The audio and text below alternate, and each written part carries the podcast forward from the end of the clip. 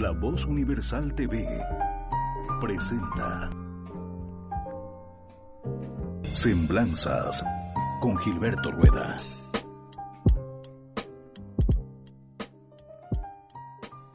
Hola, ¿qué tal? ¿Cómo están? Bienvenidos a un nuevo programa de Semblanzas. Esta vez con un invitado de lujo.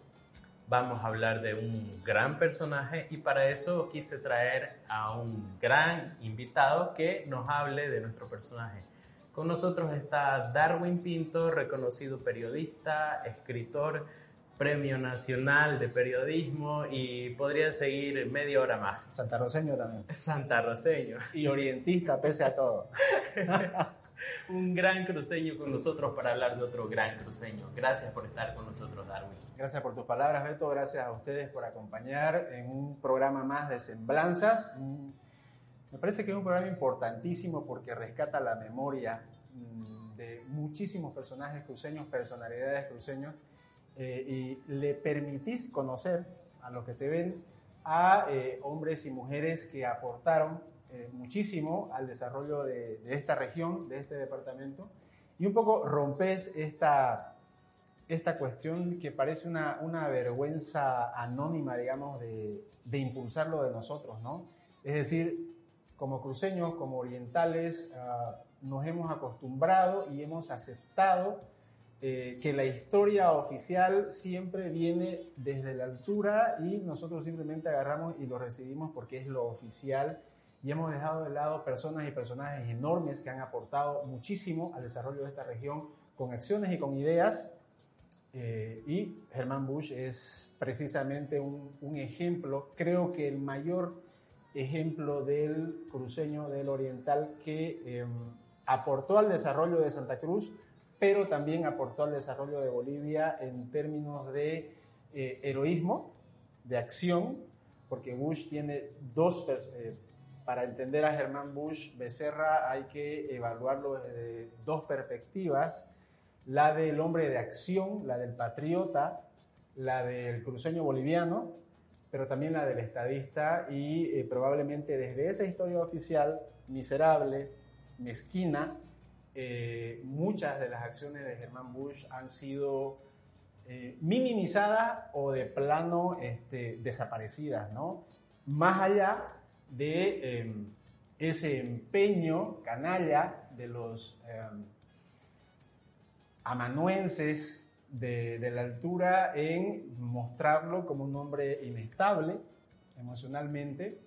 Si uno revisa la literatura que se ha escrito desde allá, em, con respecto al mejor de nosotros, digo yo, por Herman Bush, eh, siempre hay un empeño de mostrarlo como alguien eh, eh, emocionalmente inestable, como un suicida, cuando si uno evalúa el tiempo, el contexto político, económico de, ese momento, se daría cuenta que había gente muy poderosa que ganaba con su muerte y que eventualmente ganó, digamos.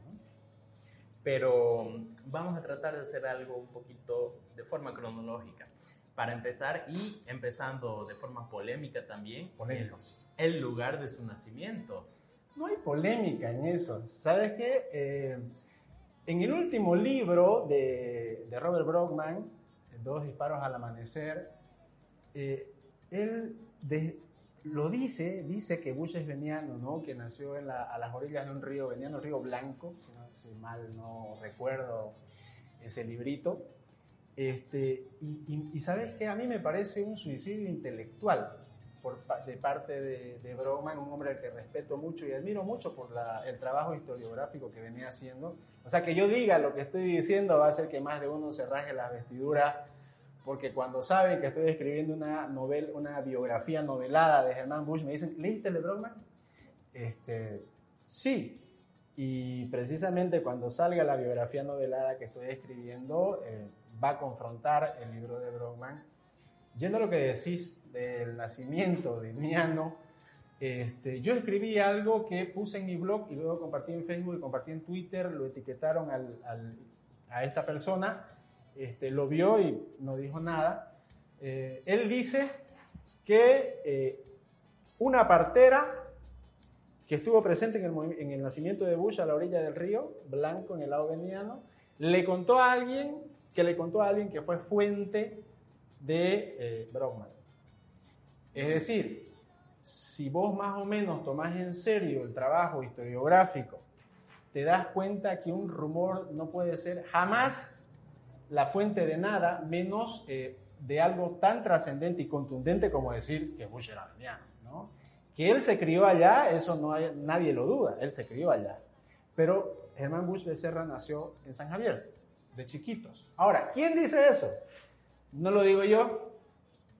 Yo, un ciudadano cualquiera, no lo digo yo. Lo dice el testamento de su padre, de don Pablo Bush. Un documento escrito. Un documento escrito de tipo primario. O sea, no es una fuente secundaria, no es una fuente terciaria. Es un documento escrito de tipo primario, redactado por alguien que debía saber dónde nació su hijo, aunque no, se, no eran muy cercanos, digamos, su padre, ¿no? Don Pablo Bush dice que nació en San Javier. Su esposa, Matilde Carmona, eh, hizo escribir un libro en el que ella se encarga de decir tres o cuatro veces que él se mató, que él se mató, que él se mató. Si da el tiempo explicaré cuáles son las razones de impulsar semejante cosa. Bueno, ella dice que Germán Bush, en ese libro, que su marido eh, nació en San Javier, es decir, la mujer que le dio cuatro hijos mínimamente debe saber dónde nació el marido porque él se lo habrá contado, ¿no es cierto? Tercera fuente, Carlos Montenegro.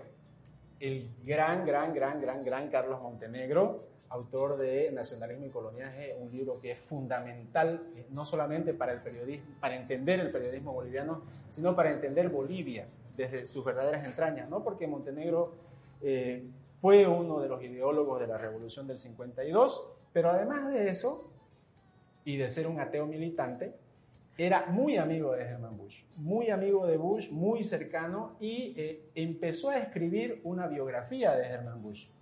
Una biografía que con el paso del tiempo este, la publicó, fue publicada recién hace como unos tres o cuatro años, completada por, eh, ya me voy a acordar ahorita, eh, sale publicada esa biografía y ahí Montenegro dice que Germán le dice que nació en San Javier del Chiquito. Otra biografía que se escribió en vida de Germán Bush, la escribe Luis Antesana, es la primera biografía y probablemente la única oficial. Interesante. Porque la de Montenegro sale mucho después cuando la descubre este, Gumucio apellida, no, no, no me acuerdo bien ahorita el nombre. Bueno, eh, la biografía de, esta, esta del, de Luis, ¿qué te dije? Luis Azurduy es el nombre del biógrafo. No tengo el libro por si acaso alguien lo quiere ver, le saco foto y se lo mando. Y este periodista acompañaba a Bush y, lo entrevistaba para escribir su biografía. Y ahí le dice que nació en Santa Cruz. ¿Querés otra fuente?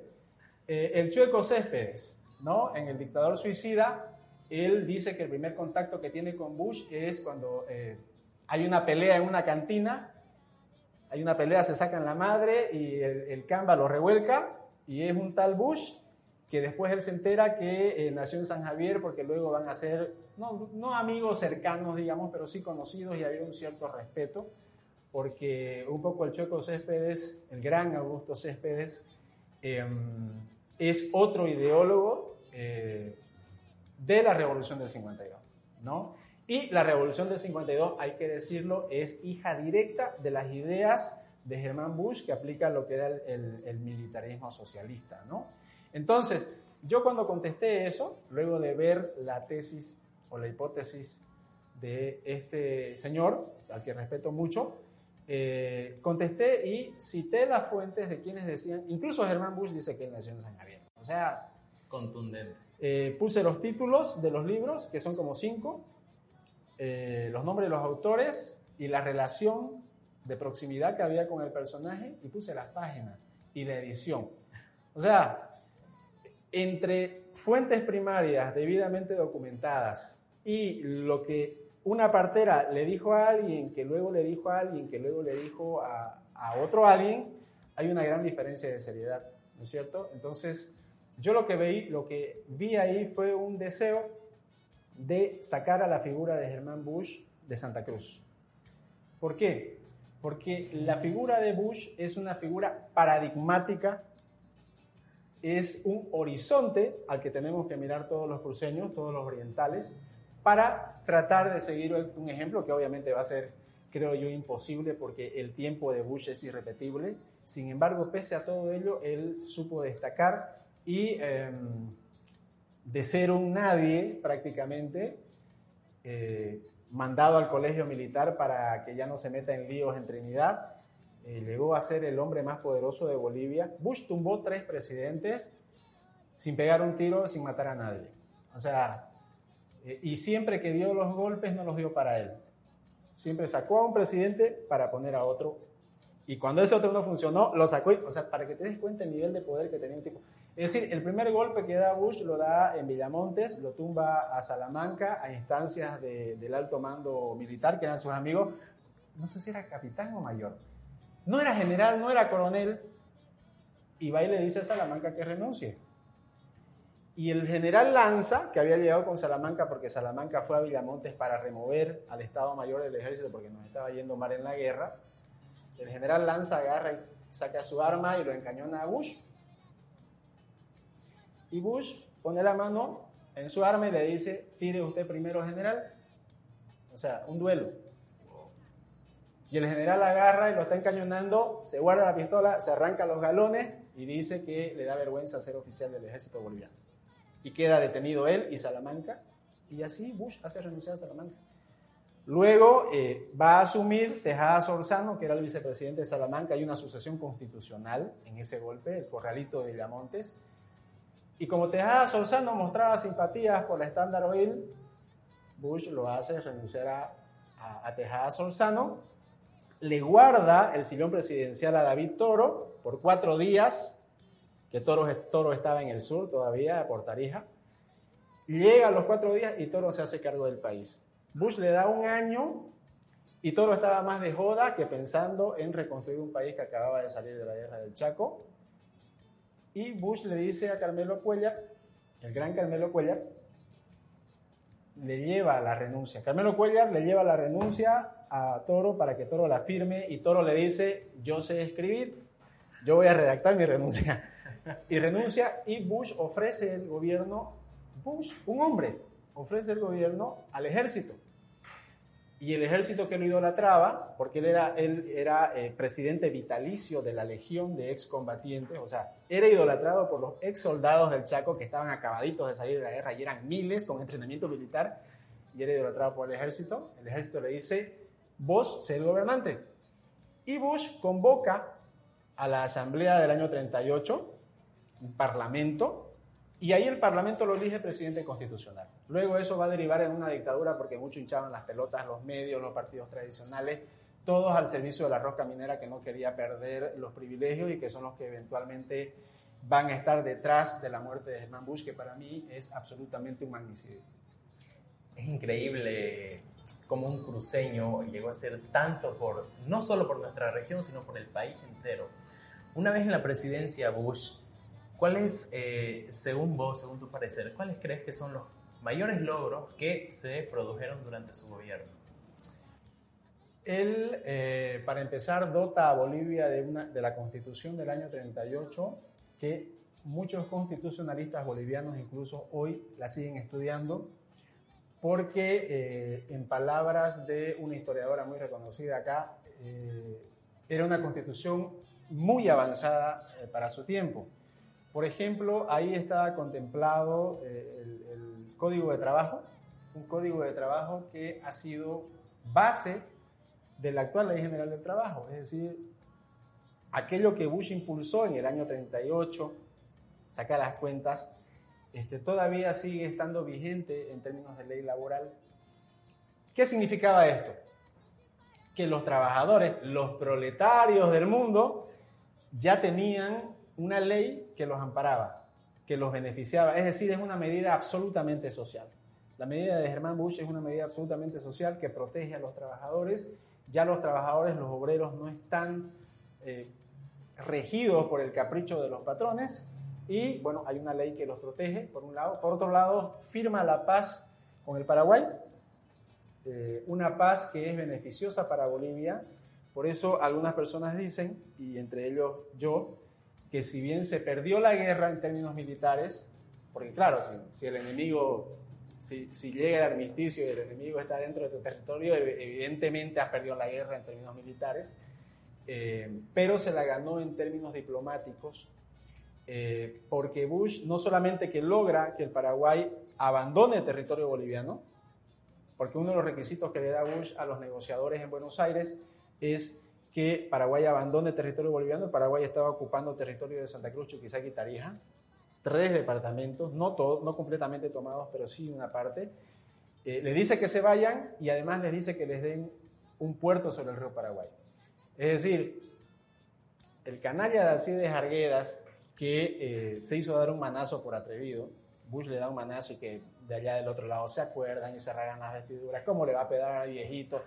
Pero qué boca que tenía ese viejito, y, no era nomás que se lo decía él, sino que por la prensa llegó a decirle corrupto a él y a los militares que estaban en el poder, y Bush que había visto morir bolivianos de todos lados en las trincheras, que había visto buenos y malos soldados en el combate, este, que había salido de ese infierno de, juego, de fuego, en donde él fue y dio la cara y puso el cuerpo y recibió las heridas, estaba siendo tratado de algo así que como traidor a la patria por parte de un viejo, de un tipo que no había hecho nada más que hablar mal del país y hablar mal de la raza natural del occidente del país, Pueblo Enfermo, es un libro de Alcides Argueda en el que prácticamente dice que la maldición de este país son los indígenas del occidente por las malas costumbres que tienen, por la decadencia de la raza, dice él. Este, bueno, también hay que tener en cuenta que él era un hombre de su época. Eh, Bush logra que el Paraguay se retire y que además nos dé un puerto sobre el río Paraguay, que es lo que hoy es Puerto Bush. Tuvo la visión estratégica de dotarle a Bolivia de una salida soberana, además, al mar vía el río Paraguay. Ahora, ¿por qué en tantos años desde el gobierno central no se desarrolló un puerto que iba a fortalecer al oriente? El oriente iba a ser fortalecido. Bueno, ahí está un poco la respuesta, ¿no? Em, dotó además, creo yo,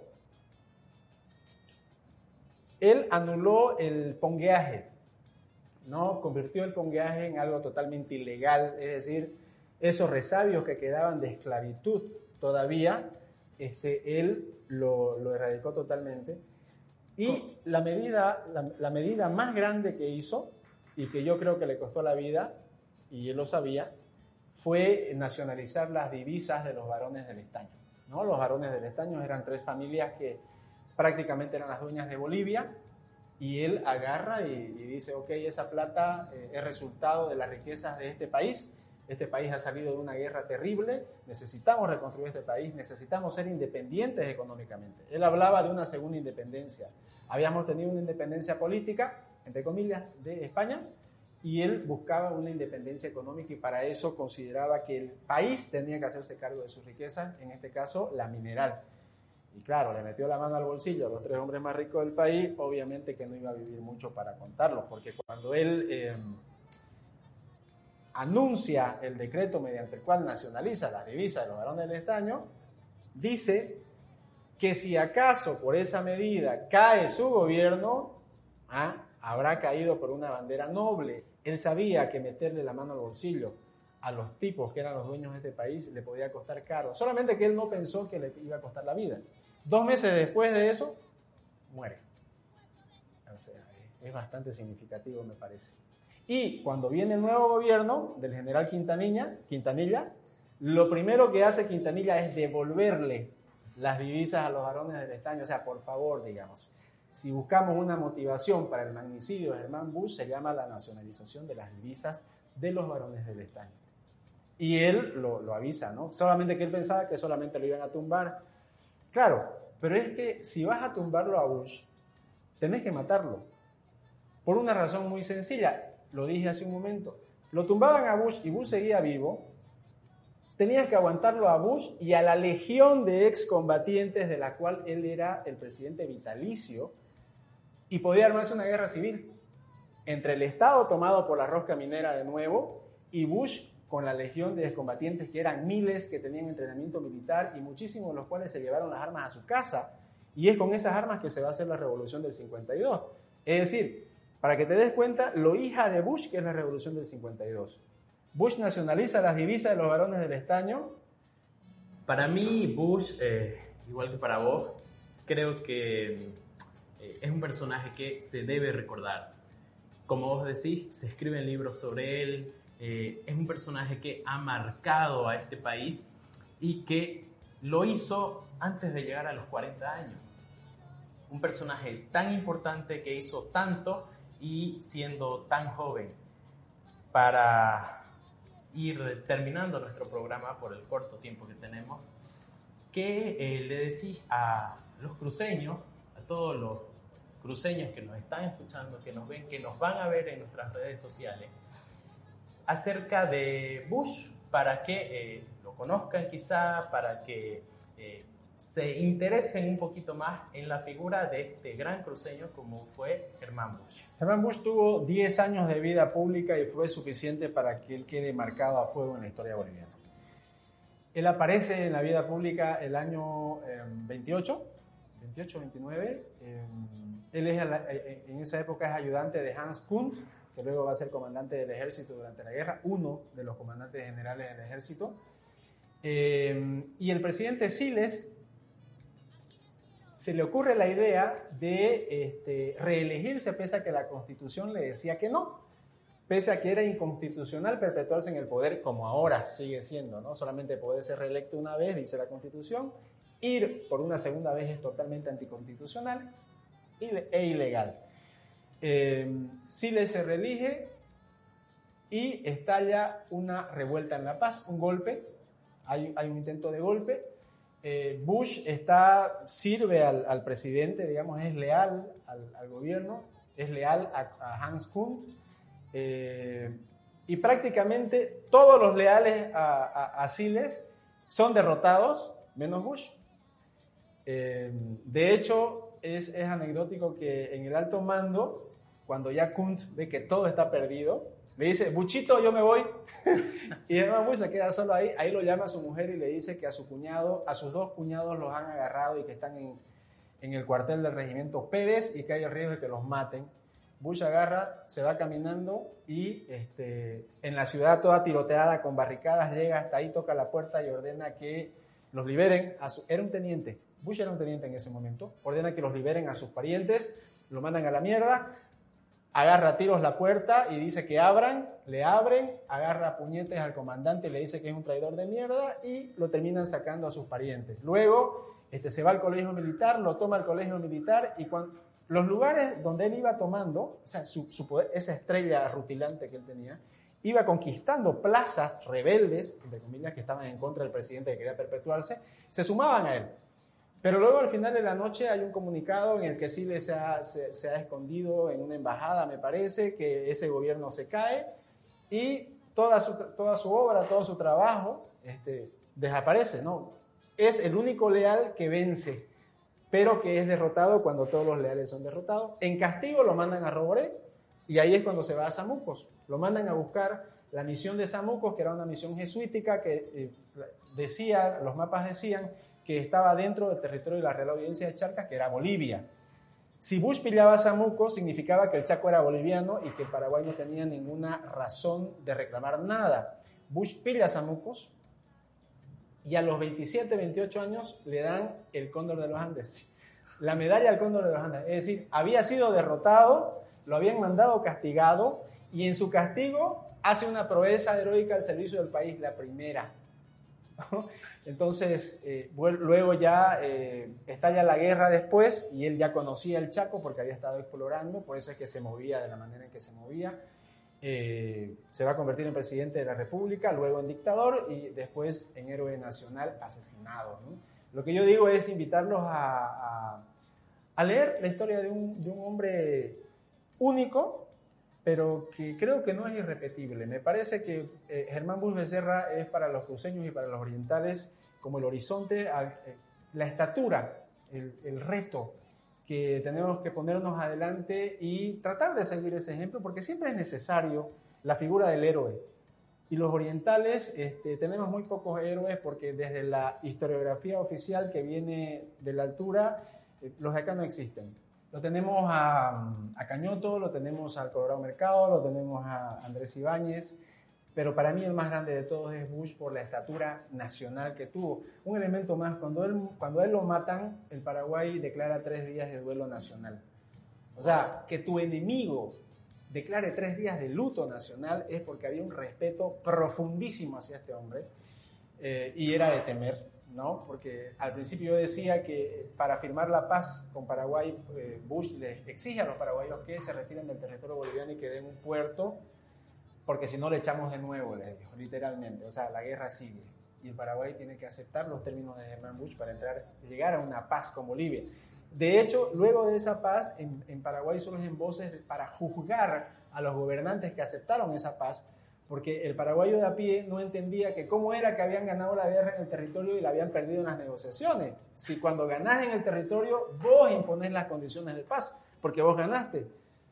Bueno, Herman Bush, este, Bush dobló aquello y bueno, es un ejemplo a seguir y me parece que por eso hay el interés de algunas élites que no, no se acostumbran o no entienden que Santa Cruz ya no es un rancho, que Santa Cruz ya no es el cuartel de frontera que fue hace muchos años, es una metrópoli, una ciudad grande, la más grande del país, la más poblada, la locomotora económica nacional y el lugar donde, donde de verdad se construye Bolivia, porque aquí llegan bolivianos de todos lados, ¿no? Eh, una invitación, conocer un personaje único y, y, bastante sabroso, bastante sabroso.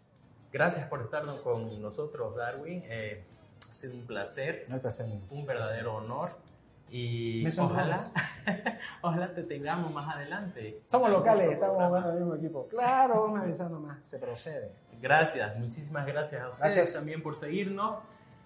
Semblanza con ustedes, Germán Bush. Los invito a que nos sigan en nuestras redes sociales, dennos like, coméntenos, coméntenos qué les gustaría que, sobre qué personaje les gustaría que hablemos, algún personaje tal vez que escucharon por ahí de, de sus padres, de sus abuelos, que no encuentran en los libros de historia oficial, como bien nos decía Darwin. Y por supuesto que nosotros vamos a hacer la investigación y vamos a hablar de los personajes nuestros, de los personajes cruceños. Síganos YouTube, Facebook, nuestras redes sociales y por supuesto, como no, en la radio La Voz Universal todos los martes de 11 a 11 y media. Gracias por seguirnos.